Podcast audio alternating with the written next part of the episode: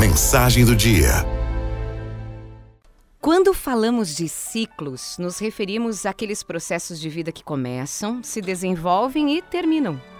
Embora na prática nada termine completamente, é importante aprender a fechar ciclos quando o processo se esgota, para a gente conseguir seguir em frente. O fechamento de ciclos é importante porque afeta diretamente o que será feito no futuro.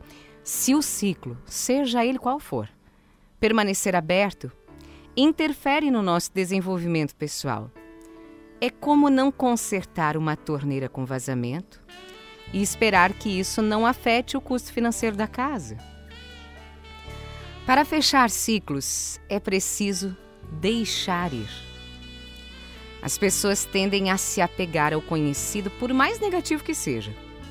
O hábito é uma força muito poderosa que nos leva a permanecer ali parados na inércia. É mais fácil suportar o mal conhecido do que ter coragem de empreender uma nova aventura. Isso nos leva a entender que geralmente há uma resistência ao fechamento de ciclos. Há uma parte de nós que queria continuar ali da mesma forma e não sentir qualquer incerteza diante do novo. Bom, a primeira tarefa é deixar ir.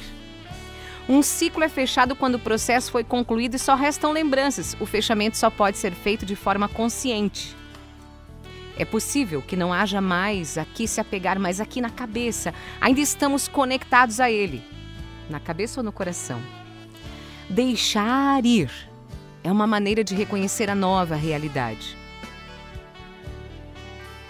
Não conseguiremos fechar ciclos enterrando a cabeça na areia como um avestruz ou dando as costas a tudo que acontece para evitar o sofrimento. É melhor rever, passo a passo, cada uma das experiências que fizeram parte desse processo, identificar o começo, os momentos mais relevantes, todas as sensações que experimentou e, a partir disso, fazer um balanço, uma avaliação das experiências positivas e também complicadas que ocorreram nesse ciclo, o que foi aprendido, o que não foi, o que contribuiu para o crescimento, como contribuiu para as nossas limitações.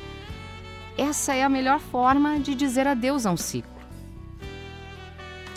O objetivo principal do fechamento de ciclos é fazer as pazes com o passado imediato para poder seguir em frente sem se sentir afetado pelas experiências vividas ou pelas lembranças que invadem o seu presente.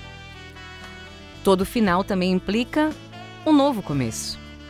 Esse começo deve ser o foco da nossa atenção e do nosso interesse. Ei, não se assuste mais com o novo. É normal que haja um desequilíbrio inicial, mas em um tempo relativamente curto, o processo começa a mostrar seus benefícios. Caminhar do conhecido para o incerto sempre tem um toque de aventura, que envolve aprendizado, surpresa, adaptações. Na maioria das vezes, as mudanças nos dão muito mais do que nos tiram.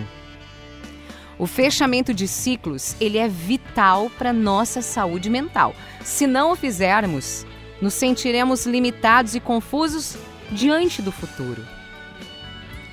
Para tudo que se foi, devemos dar um enterro de primeira e dizer adeus. E o novo deve ser recebido de braços abertos e com muita alegria no coração.